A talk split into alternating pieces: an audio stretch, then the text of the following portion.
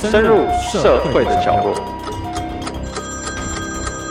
正视人性的黑暗。当我们走在社会线上，各位听众，大家好，欢迎收听由静好听与镜周刊共同制作播出的节目《社会线上》，我是主持人小付。今天来到节目跟我们一起讨论案件的是我们镜周刊的资深记者潘佩如，请佩如先跟大家打个招呼。大家好，我是佩如。好，那佩如今天来到现场，要跟我们一起回顾的一起命案呢，是发生在三十一年前，在新北的三重啊，那时候是县，哎，台北县，台北县三重市。对，那时候在当地连续两天发生了两起命案嘛，其中第一起命案的死者是一位十七岁的高中夜校女生，那第二位死者呢，就是一个男性街友。那女学生的部分是在当地的一个天桥上被发现的，但是吊诡的是，就是说在不到二十四小时的时间内发现了第二个死亡的街友的时候，其实他陈尸的现场就在天桥附近，不到四百公尺，而且更离奇的是，他还被肢解，就是说在那个工地里面发现他的时候，是一开始是先发现腿。是对，那吓到人。当时警方瞬间就觉得这两起案件应该有所关联，因为毕竟时间这么近，然后地点这么近。那我们先请佩如来跟我们聊一下，说整个发生的过程是怎么样的状况。三十一年前，三重市的这个天桥上，那个天桥本来使用率就是比较低，然后这个夜校女学生她固定回家的路线都是要经过这个天桥去搭公车。那但是他在九点放学，却被十点多的时候发现沉尸在天桥上面，而且他的死状其实蛮可怜的，因为他的颈部被刀割了一个很大的伤口，失血过多就直接死在天桥上。嗯嗯。然后目击人发现的时候呢，他已经没有生命迹象了。那警方当然获报之后就去封锁现场查证啊，然后去查这个女学生的身份，也通知她的妈妈到现场来指认。那他妈妈的说法就是，这个女学生平常很乖，上完课之后就会直接回家，平常也没有什么特殊的纠纷，嗯，或者是身上也没有带很多的钱，却在返家路线的这个途中遭到不幸哦，就是大家都还蛮震惊的。嗯，真怀念三十一年前的女学生的单纯。当时也算是民风淳朴啦，所以一个单纯的女高中生会死在天桥上，然后被割颈身亡，所以其实还蛮后。大家也会人心惶惶嘛。对，因为就是随机的感觉。嗯嗯。那就像我们刚才前面提到的，就是说后来。在不到二十四小时之内，又获报，又在附近的工地发现了一具男尸。那这个时间大概隔多久？严格来说，他其实不到十二小时就被发现了。嗯，因为女生被发现的时间是大概晚上的十点多，呃，另外一名死者被发现的时候是大概早上的七八点。嗯哼，隔天早上的七八点。那当时发现的状况是怎么样？呃，当时就是因为它是一个国小的工地。那他工地里面其实只有一个出入口，但是工人要等于是上工的时候，发现入口处本来应该是学校中川堂的位置，嗯嗯，就是你一进到学校，你就会马上遇到中中川堂。嗯、那他进去就发现有一条人腿，也不知道是真的还是假的，嘿就直立式断腿，就是直立式的。倚靠在墙边，嗯，那因为血迹斑斑，所以那些工人也是非常的害怕，而且可以想象是当时的画面是很像恐怖电影那种惊悚画面。虽然说是光天化日，但是因为那个鲜红鲜血，所以那些工人都很害怕，也不敢上去确认真假嘛。对，所以就是赶快通报警察来处理。那其实当时的辖区警方在办前一个晚上的女学生命案的时候，已经焦头烂额了。所以当他们又获知有一个分尸命案的时候，就是。赶快派专案人员去现场查验。嗯，那去查了之后，才发现那个城市的现场遍布的很广。嗯，啊，穿堂啊，然后教室的走廊啊，花圃里啊，就到处都有断肢。嗯，然后四肢什么双手双脚、躯干，然后头颅这样子。嗯，那很明显是被分尸，就是他杀的命案。所以就变成是说，警察到现场去查的时候，也是觉得很恐慌啊，因为。在短短的像你刚才讲不到十二小时之内，连续两起命案，那其实辖区警方都有很大的压力啦。而且，毕竟当时的社会环境这么淳朴的情况之下，第二起命案的死者又死得这么的凄惨，对，那一定就是说，他们一定会想要尽快掌握线索破案。那我们刚才一开始也提到，就是说他这两起命案是有关联的。那你可以跟我们讲一下，就是说当警方在查这两起命案的时候，是什么样的现场的基证，让他们觉得说这两起命案应该是同一个人所为？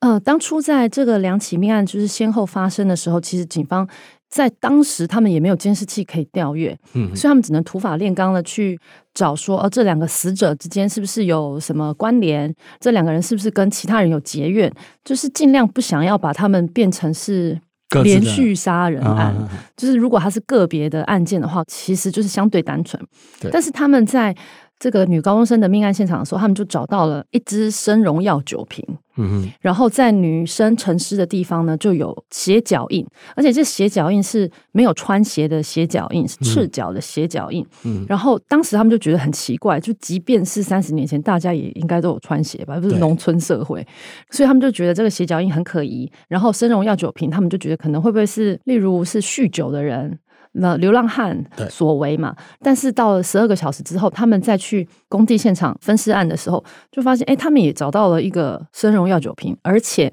也发现了脚印，但是它是泥巴脚印，就不是鞋脚印。但是去查之后，发现这两个赤脚的脚印是吻合的。嗯，所以鞋脚印跟泥巴脚印都是一模一样的大小跟形状，对，大小跟形状都是相同的，所以他们就是大胆研判，那这两起命案是同一个人所犯下的。那除了脚印之外，还有其他的吗？因为光靠脚印也不可能像灰姑娘一家一家去抓她的脚来比啊。对，所以他们那时候在天桥发现的生荣药酒的酒瓶，然后在工地现场也有发现另外一个生荣药酒的酒瓶。那在它的瓶盖上，当时因为没有那么多的 seven，所以嗯，杂货店里面为了要知道这个商品的价钱是多少钱，他们都会在瓶身或是瓶盖上有贴了一个自己店家的白色标签。标签嗯，就标注多少钱？有，年纪的人才想得到。对，嗯、没错。所以他们就是依照那个白色的标签呢，然后去问问看附近的干妈店嘛、杂货店啊，或是有卖这种生荣药酒瓶的店家，去询问说，这个标签是不是店家的？嗯，那当时找到的情况是怎么样？对，那除了这个犯案现场的证据，除了生荣药酒瓶身上的标签之外。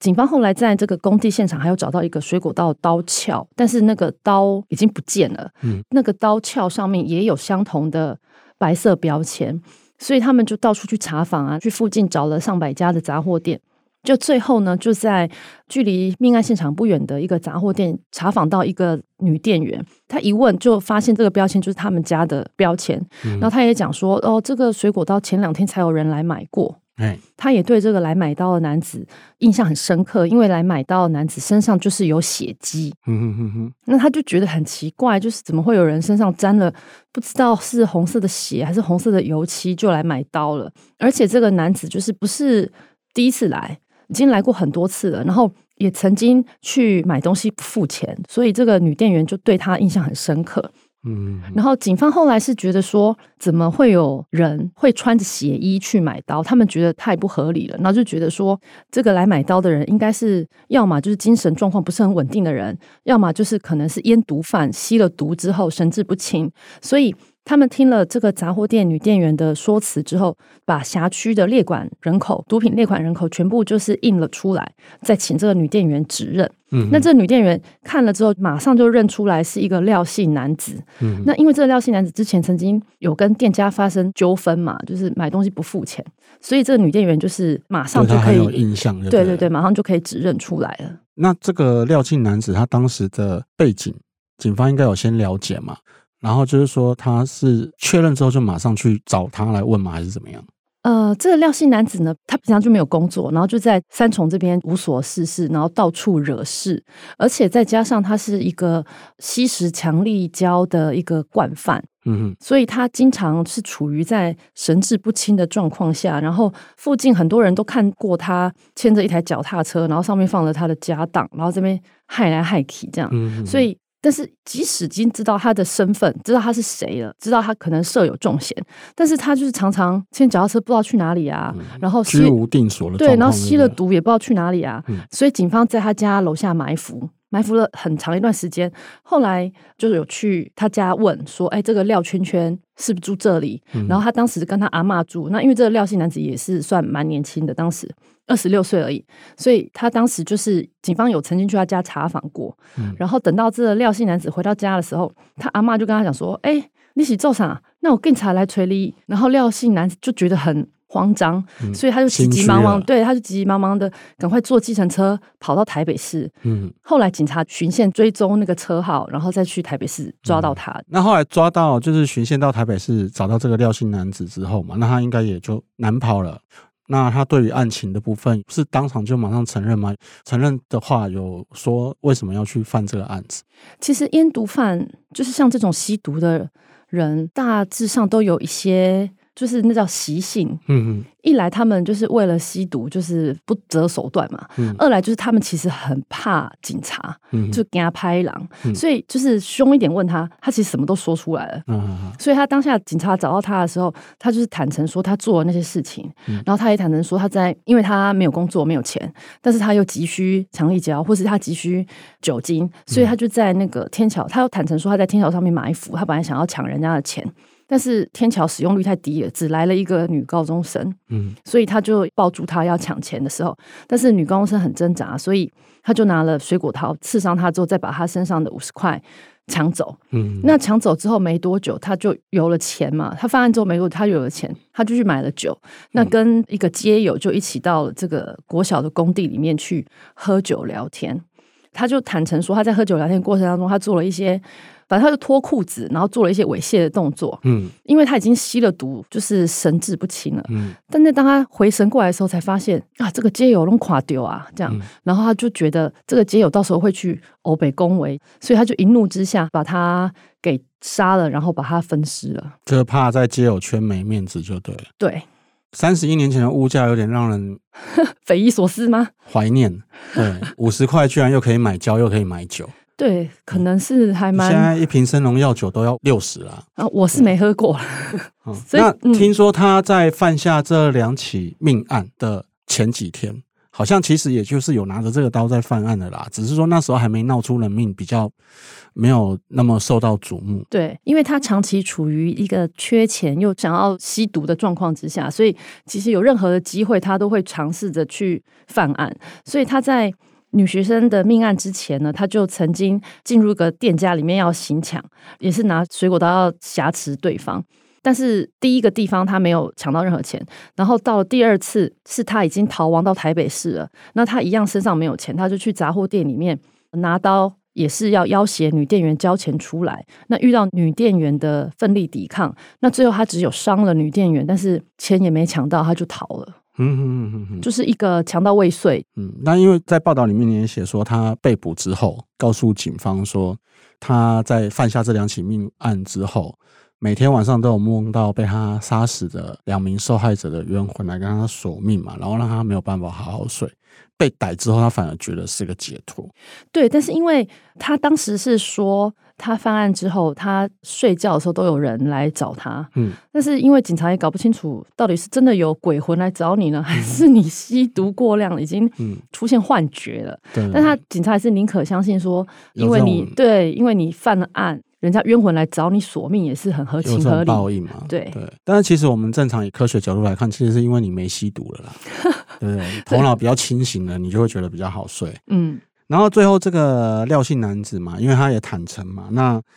想当然在检方这边一定是求处死刑。那在法官审理之后，也认为他心狠手辣、泯灭人性，而且才二十六岁，你自己讲白一点，你吸毒去打个零工赚钱也好，你在那边。港秋过港台，嗯，最后法官也是将他判处死刑。对，那当时的速度也很快，几乎没多久啦，枪决伏法嘛。那就是说，像佩如跑社会新闻，其实，在你当记者的这段期间，那么多案件，你觉得吸毒造成的社会案件，嗯、你的看法就是你跑过有没有比较印象深刻的，或者是说你觉得吸毒这件事情到底对我们社会造成什么影响？呃，应该这样说哈，就是很多的命案，它都是有一个杀人的动机，嗯，好，为情、为钱，或是为了一口气，嗯。但是对于吸毒犯来说，他们就是毫无因由，嗯，他们没有任何理由。嗯。我觉得比较可怕的是，他没有跟人家结怨，他纯粹一来有可能是为了抢钱，嗯，然后二来就是他真的是神志不清了，嗯，所以有很多的那种人伦悲剧。都是家里的毒虫。嗯，然后犯案，那他可能杀的人是他的父母亲，或是手足，甚至是在路上随机杀一些无辜的路人民众。嗯，我反而觉得这样子的社会问题是更可怕的。嗯，因为他就是不定时炸弹，然后也不是因为有纠纷他就去寻仇。嗯，我觉得相对来说是很可怕的。嗯，因为像佩如刚才提到，我相信我们最有印象的啦，就是。在桃园的那一件嘛，把妈妈妈妈的头砍下来，然后还丢到社区中庭那一件嘛。对。对，那他当时也说吸毒，嗯，让我们觉得更神奇的是，一审的时候法官居然说他是因为吸毒无法判断状况，然后判他无罪。嗯，其实这样的状况在我们政府所谓的社会安全网啊，或者是说你想要防诈骗啊、防治毒品啊，老实说，这样的判法完全没有办法遏止毒品的泛滥，因为大家突然会发觉说，哎、我吸毒连砍妈妈的头都无罪的时候，对，真的会造成社会的乱象了。嗯、所以，其实对于毒品的案件，其实真的是会呼吁政府说，其实真的应该再加重了。嗯，而且现在的毒品讲真的比我们那时候刚跑新闻的时候更好入手，更好买。嗯种类还更多。对，早期我们在跑社会新闻，可能就是安非他命、海洛因，它那个一克都要几千块的东西。嗯，现在随便一个咖啡包五百，五百，K 他命可能也是几百块。这边我就举一个例子好了，就是这种有一次我去打撞球，嗯，跟人家去打撞球，有人来兜售吗？没有，没有，没有人来兜售，我就单纯的去柜台，因为打一打口渴，嗯，我们单纯去柜台说，哎，不好意思，我想要咖啡。